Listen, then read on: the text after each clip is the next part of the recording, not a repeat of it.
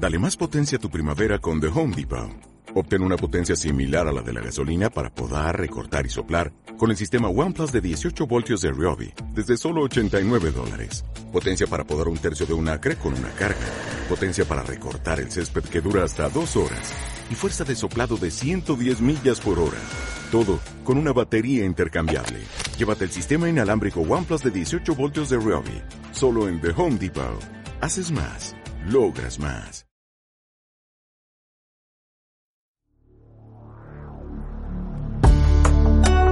Escuchan la emisora holística Casa del Alma, que transmite online desde Medellín, Colombia, para el mundo.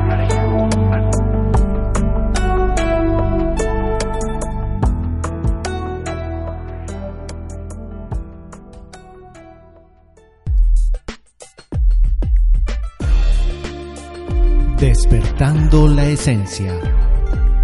Recrea tu vida dando vida a tus sueños. Conduce Sandra Villegas. Sábados, 11 de la mañana.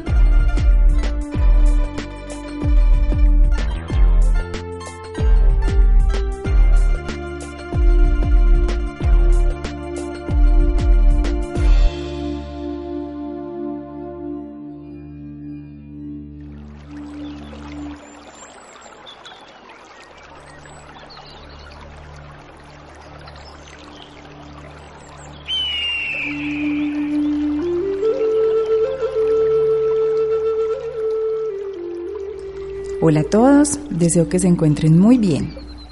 ¿Qué tal les ha ido con el ejercicio de los espejos? Sé que para algunos es difícil, pero poco a poco si están alertas y abiertos, la información irá apareciendo ante ustedes y para ayudarles un poco, hoy voy a hablar un poco sobre creencias limitantes, creencias potencializadoras y para mí cómo ayudan las afirmaciones positivas. Lo primero que quiero compartirte es que para mí una creencia es el sentimiento de certeza sobre el significado de algo. Es decir, yo siento que eso es cierto, ¿cierto? Siento, ojo, no pienso, sino que yo siento que lo que me están diciendo o lo que yo digo o lo que yo pienso es cierto como tal. Y eso le da un significado a algo, alguna situación, alguna expresión, alguna palabra, etc. Una creencia entonces es una afirmación personal que consideramos que es verdadera y dentro de ese marco de referencia podemos encontrar creencias limitantes y creencias potencializadoras. Las creencias limitantes, pues como su nombre lo dice, son aquellas que restringen tu crecimiento, es decir, que obstaculizan como lo que tú quieres hacer o lo que quieres lograr. Y por el contrario, las creencias potencializadoras son aquellas que soportan y le dan base a tu desarrollo o a tus ideales. Normalmente las creencias son inconscientes y son las que nos ayudan a percibir la vida, el mundo y a nosotros mismos de una forma u otra. Por eso no todos vemos el mundo de la misma forma, porque no todos tenemos exactamente las mismas creencias. Una parte importante de nuestras creencias se generó cuando éramos pequeños, especialmente en esa edad entre los 0 y los 5 años, periodo en el que somos más vulnerables a las creencias del entorno. Y como yo pienso, como yo digo, es cuando estamos empezando a grabar el, el brief, el libreto con el cual vamos a desempeñarnos en esta, en esta obra de teatro que es la vida. Durante ese periodo de los 0 a los 5 años aprendemos prácticamente todas nuestras pautas de comportamiento para lo que será nuestro futuro como adultos.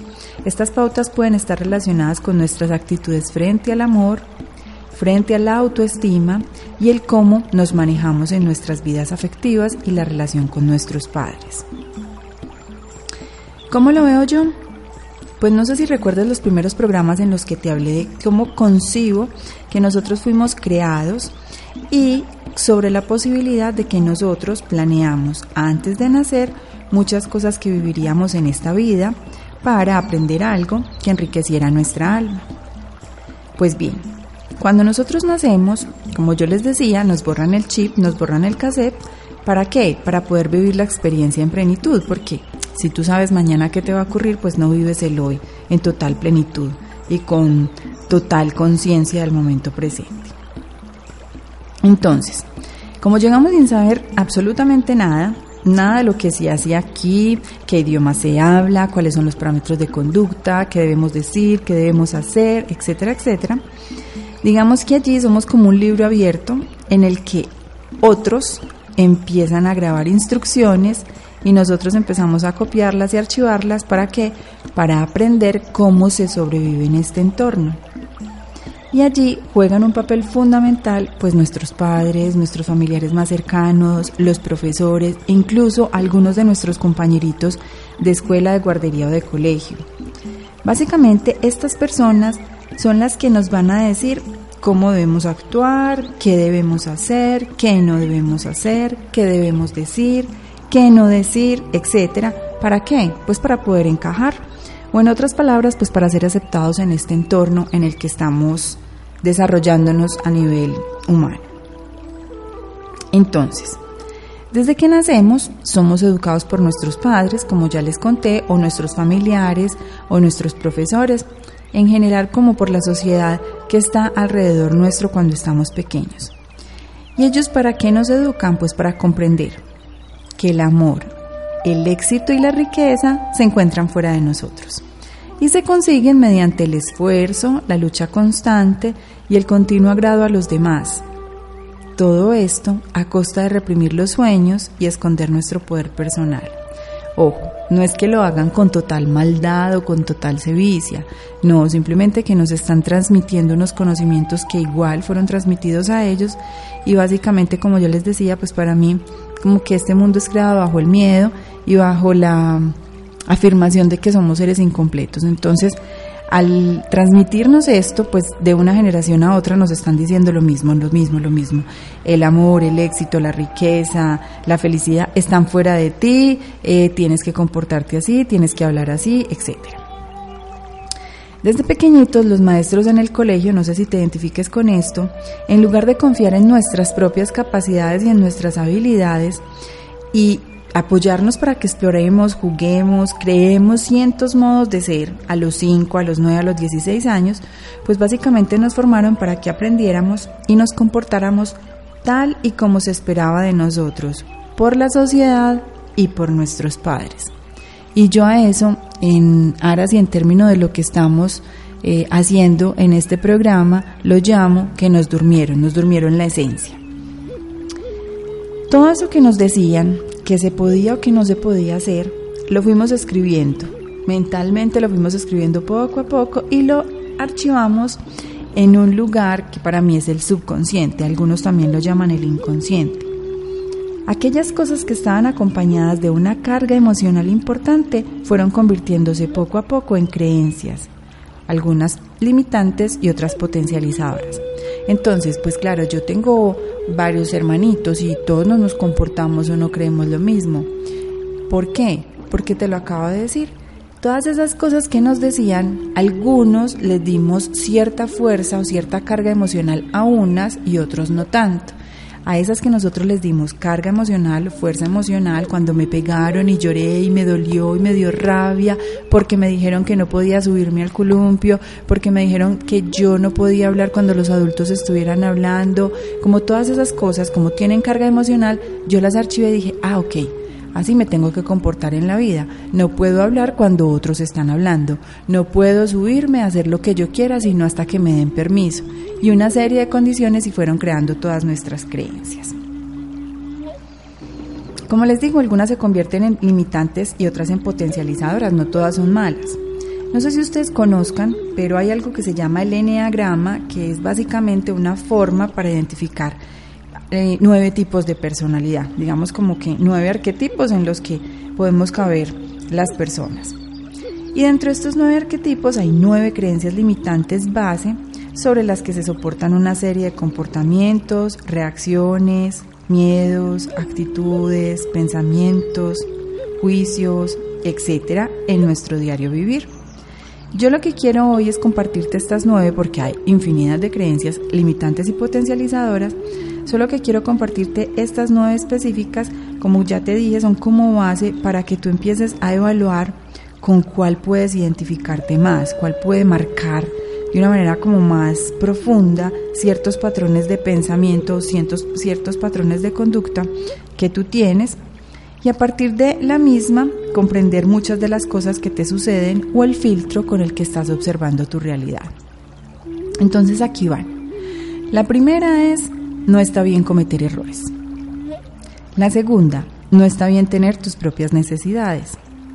Tercera, no está bien tener tus propios sentimientos e identidad. Cuarta, no está bien ser demasiado feliz. Quinta, no está bien sentirse cómodo en el mundo. Sexta, no está bien confiar en ti mismo. Séptima, no está bien depender de nadie para nada. Octava, no está bien ser vulnerable o confiar en alguien. Y novena, no está bien afirmarte a ti mismo. Probablemente no te las dijeron tal cual, probablemente no las escuchaste tal cual, pero por ejemplo, la octava que te decía, no está bien ser vulnerable o confiar en alguien, te decían, por ejemplo, hm, sociedades, mijo, ni con la cobija. Esto es una cosa horrible, todo el mundo es malo, todo el mundo quiere ir por encima de ti, etcétera, etcétera, etcétera. Todos esos mensajes los fuiste procesando en el subconsciente y pues básicamente te queda esa creencia limitante y es, no es también ser vulnerable o confiar en alguien. John Bradshaw, autor de varios libros para sanar al niño interior, dijo que cuando llegamos adultos llevamos dentro 25.000 horas de cintas grabadas con la voz de nuestros padres y nuestros tutores. Y gran parte de esas cintas tienen un no por delante. No te subas ahí, no te bajes, no te tires, no digas eso, no te comportes así, no, no, no, no. ¿Y adivina qué pasó? ahí están reprogramándose en tu subconsciente. Enseguida cuando regresemos de la pauta te quiero seguir contando sobre este tema de las creencias y ver cómo podemos empezar a desprogramarnos para crear la realidad que deseamos. Ya volvemos.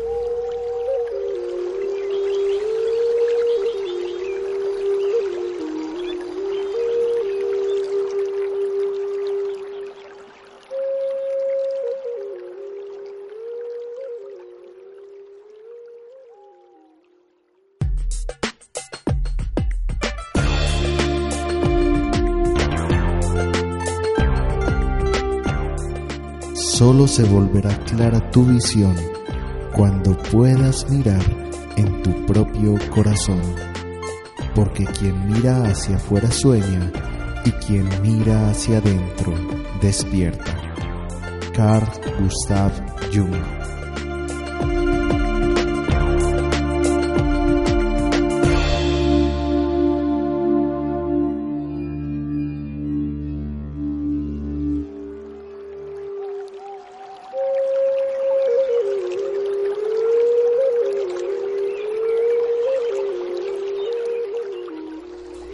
Hola, ya estamos de nuevo y como veníamos hablando, muchas de nuestras creencias que operan hoy básicamente de manera automática en nuestra vida fueron programadas pues cuando estábamos pequeñitos por cosas que dijeron y por cosas que no dijeron pero que nosotros interpretamos de alguna forma. La mayor parte del tiempo tu papá o tu mamá pudieron reprender a ese niño, eh, en algunos casos casi sin parar, y si hoy tú prestas atención desde un observador externo a tu diálogo interno, estoy segura que puedes oír el sermón. Podrás escuchar a papá o a mamá diciéndote, diciéndole a tu niño interior que está haciendo algo mal, que no sirve para nada. Y ahí es cuando comienza nuestra propia guerra interna. Empezamos a criticarnos de la misma forma en que éramos criticados o reprendidos cuando éramos niños. Cosas tan duras como eres estúpida o eres estúpido, no sirves para nada, otra vez las fastidiado, no hables, cállate. Todas esas frases diarias se convierten en una costumbre en nuestra vida cotidiana. Cuando éramos niñas o niños y las cosas salían mal, es decir, nos regañaban o nos castigaban o como decimos aquí, en Colombia nos daban una pela, solíamos pensar que algo estaba mal en nosotros, que teníamos algo malo dentro. Los niños piensan que si pudieran hacer las cosas bien, sus padres les amarían más y no les castigarían ni les pegarían. Y es así como poco a poco vamos haciendo a un lado a ese niño o a esa niña con esos patrones de comportamiento, pensando, no valgo lo suficiente, no soy normal, o soy un tonto, eh, etc.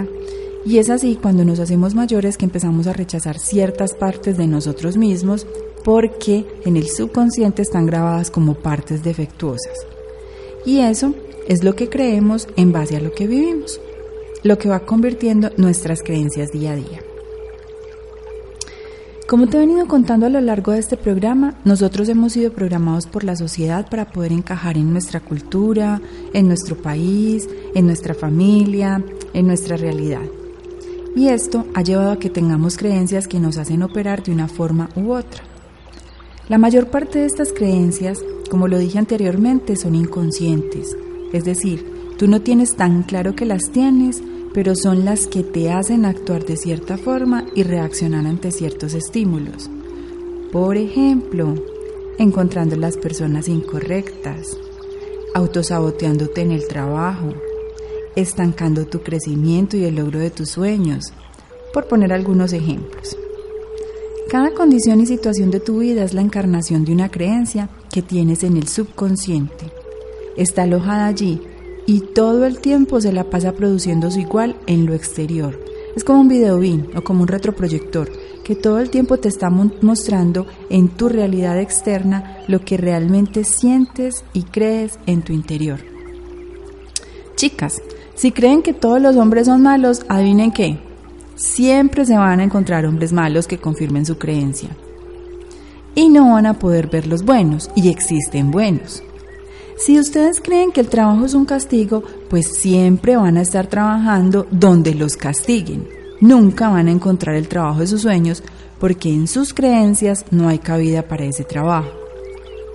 Ojo, tus verdaderas creencias son lo que ves manifestado en tu realidad. Ahora bien, hay una gran diferencia entre lo que tú verdaderamente crees, lo que tú crees que crees y lo que crees que debes creer. Entonces la pregunta es, ¿ok? Y ahora, ¿cómo hago yo para saber realmente cuáles son esas creencias que tengo tan profundas que están creando esto que no quiero? Pero sabes una cosa, no es difícil distinguir entre lo que tú verdaderamente crees, lo que tú crees que crees y lo que crees que debes creer. Solo siéntate y mira tu realidad. ¿Cómo está configurada hoy esa realidad? Y a partir de ella vas a saber qué es lo que verdaderamente crees porque es lo único que se manifiesta en tu realidad. En síntesis, todo lo que uno llegue a creer de sí mismo, de los demás y de la vida misma es lo que va a ver reflejado en los demás. Si una persona se siente exitosa, merecedora y poseedora de buena suerte, pues entonces atraerá hacia sí las situaciones exactas a su buena suerte y las personas que van a reflejar esa creencia. Pero saben que lo mismo ocurre con las personas negativas que creen todo lo contrario. El universo en que vivimos es mental y responde a lo que elegimos pensar en cada momento. No existe nada aleatorio en la vida. Todo lo que ocurre siempre está reflejando alguna pauta del pensamiento que nosotros llevamos dentro. Ahora, puedes ver la relación que hay entre este programa y el anterior. Esos espejos que te compartí la vez pasada, esos cinco espejos, son una herramienta hermosa y maravillosa para ver más de cerca esas creencias, y al verlas hacerte más consciente y entender que hay una buena noticia y es que si deseas, las puedes modificar. Básicamente lo que te digo es que puedes reescribir tu libro con la historia que quieres que se refleje. Ahora, tampoco te voy a decir, no, es súper fácil, para mí fue súper sencillo, no, no, no, no, como aseguran con la programación neurolingüística. No estoy diciendo que no funciona, hay algunas personas que les funciona perfecto, a mí, la verdad, no me funcionó. Yo hice mapas de sueños, puse frases afirmativas por toda la casa, me grababa y pasaba el tiempo y yo no veía resultados tangibles en mi realidad. Hasta que un día yo y lo nerda que soy, empecé a estudiar y a estudiar y a estudiar mucho sobre el tema y me encontré con conceptos muchísimo más profundos, muchísimo más científicos, algunos también exotéricos y a partir de todo eso pude comprender cómo es que funciona el asunto. Y para hacértelo corto y amigable, en los minutos que nos quedan de programa te voy a compartir unas básicas herramientas que usé y que aún uso para modelar la realidad que quiero vivir. La primera herramienta, y que es muy valiosa, que todos los días la uso, es estar súper atenta a los espejos. ¿Por qué? Porque ellos me revelan una cantidad de información valiosísima para permanecer despierta, no te alcanzas a imaginar. Aún hoy, eh, la esta semana, creo, la semana pasada, el lunes o el martes, tuve un reflejo en ese espejo que nunca en la vida me imaginé que me fuera a destapar una información tan importante y tan valiosa que nunca en la vida de manera consciente la hubiera podido hallar. Entonces es un ejercicio diario, de todos los días y de tener el observador prendido. El segundo ejercicio que te recomiendo es el siguiente. Vas a tratar de permanecer unos 5 a 10 minutitos en silencio, tratando de estar en observación. ¿Qué vas a observar? Vas a tratar de percibir todos los pensamientos que recorren tu cabeza en ese periodo de tiempo, 5 minutitos.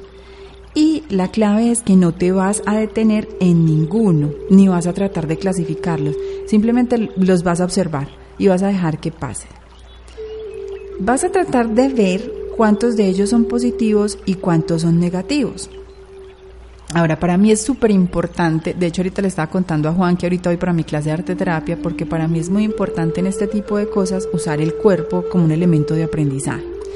Si quieres, entonces también lo puedes usar y queda de una forma más didáctica digamos que se hace mucho más revelador. Por ejemplo, puedes usar tus manos para contar. Con la derecha cuentas los pensamientos positivos que llegan a tu cabeza y con la izquierda los negativos. Luego, observa bien cuáles de esos pensamientos te generan emociones. Por ejemplo, cosquillitas en el estómago, o vacío, o un dolorcito, o una molestia. ¿Sabes una cosa? El cuerpo almacena las memorias en forma de energía acumulada. Así que también es un súper buen termómetro para evidenciar cómo estamos a nivel de creencias y cuántas de ellas nos están limitando o cuántas nos están potencializando. Así que este ejercicio te permite ser más consciente y despertar tu capacidad de ver ese super juez crítico y duro que tienes contigo, que tienes todo el tiempo hablándote allí y mirándote y diciéndote que está bien y que está mal. Ahora volvemos a la segunda pausa y cuando regresemos te voy a compartir un último ejercicio para hacerte más consciente en relación a las creencias que tienes.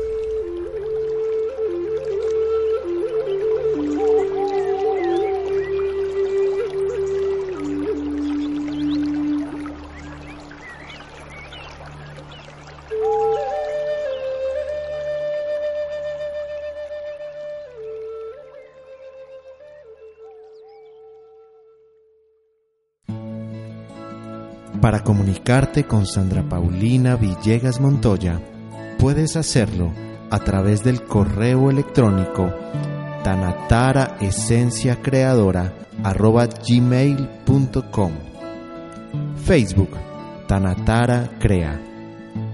Instagram tan-atara. Celular 310 831 7405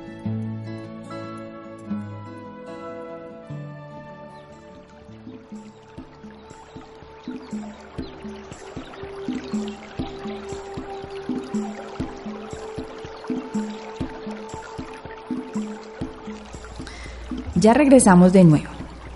Y bueno, como te imaginarás hay mucho hilo para cortar en relación a este tema. Por eso voy a tratar de desarrollar el siguiente programa dando continuidad a este con relación a hábitos y emociones. Por lo pronto te quiero compartir un ejercicio al que llamo bitácora de viaje. Para el mismo necesitarás un cuaderno en blanco que dividirás en secciones de cuatro o cinco hojas cada una. En este cuaderno lo que vamos a hacer es registrar las creencias que han regido tu vida hasta hoy. La primera sección tendrá un título Mis propias creencias. Para la segunda le pondrás por título Las creencias de mi madre. Y luego continuarás con las creencias de tu padre, con las creencias de tu familia, tal vez de tu abuela o de tu abuelo, que de pronto fueron figuras muy importantes en tu formación, tus maestros o alguno en especial, tu religión, la sociedad en la que habitas, hoy tu jefe, tus amigos o tus compañeros, bueno, las personas que tú consideres que son muy importantes, muy clave o que están muy cerquita de ti. En cada sección vas a escribir lo que crees y escuchabas decir a los demás acerca de el amor, el dinero, la familia, la salud, la religión, el trabajo, las amistades, el sexo, los hombres, las mujeres, el éxito, el fracaso, como a nivel general, todos esos temas importantes de la vida, em, quiero que seas consciente y empieces a identificar qué decía tu mamá en relación a esos temas, qué decía tu papá, qué decía tu abuela, tu abuelo, tus tíos, algunos compañeros. Bueno, la idea es que no dejes de anotar todas esas frases importantes que llegaban a tus oídos, que escuchabas.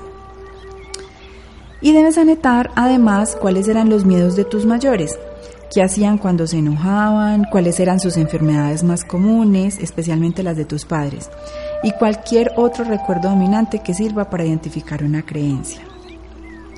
Básicamente tendrás que anotar todas las ideas sin juzgar. Ojo, sin juzgar. Si las creencias fueron positivas o negativas para ti, simplemente escríbelas. Esto es súper importante, de verdad. Te pido que no juzgues ni critiques. Solo ponte en el papel de observador neutral que ve cómo pasan las cosas y las relata en tu bitácora.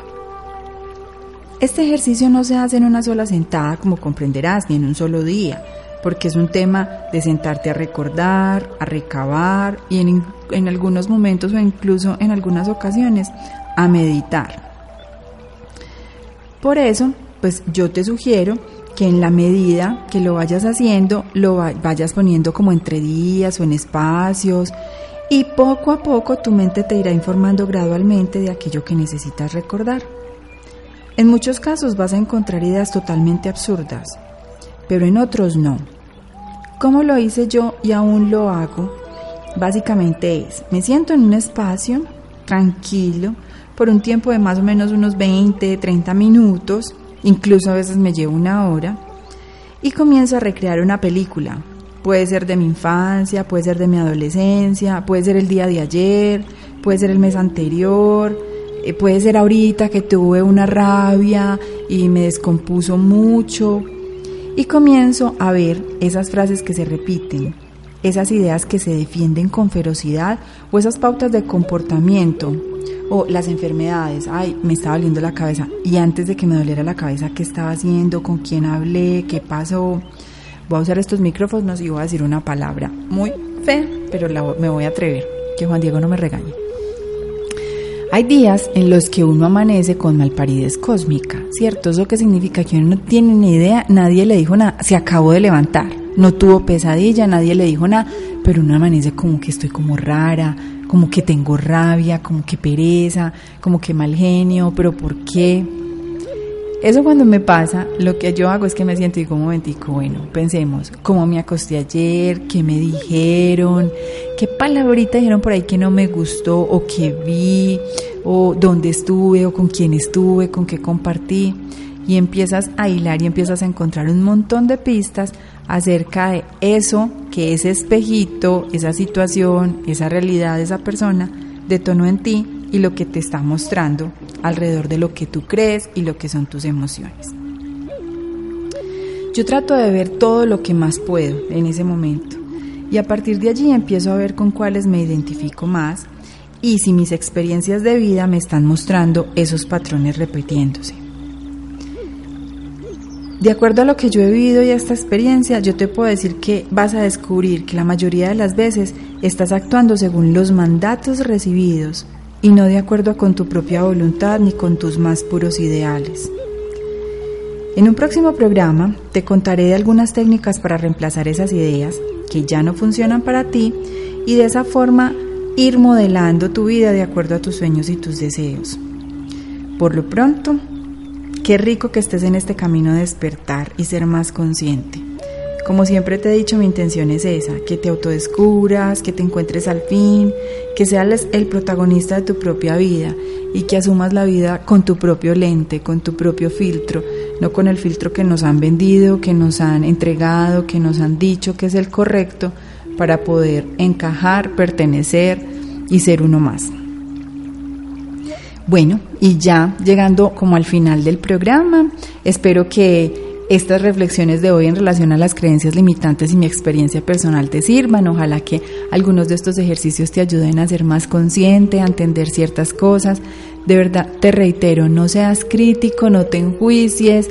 En ocasiones te puede dar rabia, simplemente siéntela y déjala salir, pero no te enganches con ella, porque te puedas dar cuenta, pues como yo me di cuenta, que muchas de las cosas que hoy pasan y de muchos de los resultados que hoy obtengo no son ni siquiera por las cosas que yo en esencia creo, considero y quiero, sino que son por programaciones hechas por externos que no me di cuenta y que quedaron ahí en el subconsciente y básicamente lo que está haciendo es actuando de manera operativa como un robot para mostrarme que esas creencias realmente son verdaderas.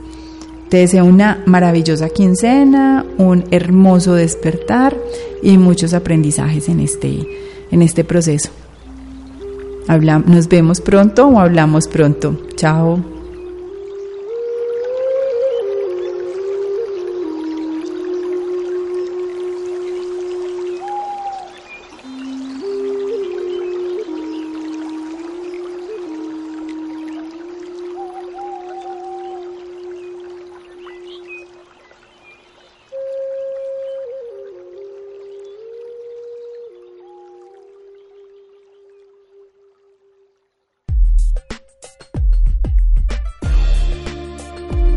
Despertando la esencia.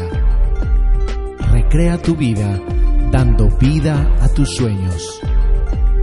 Conduce Sandra Villegas. Sábados 11 de la mañana.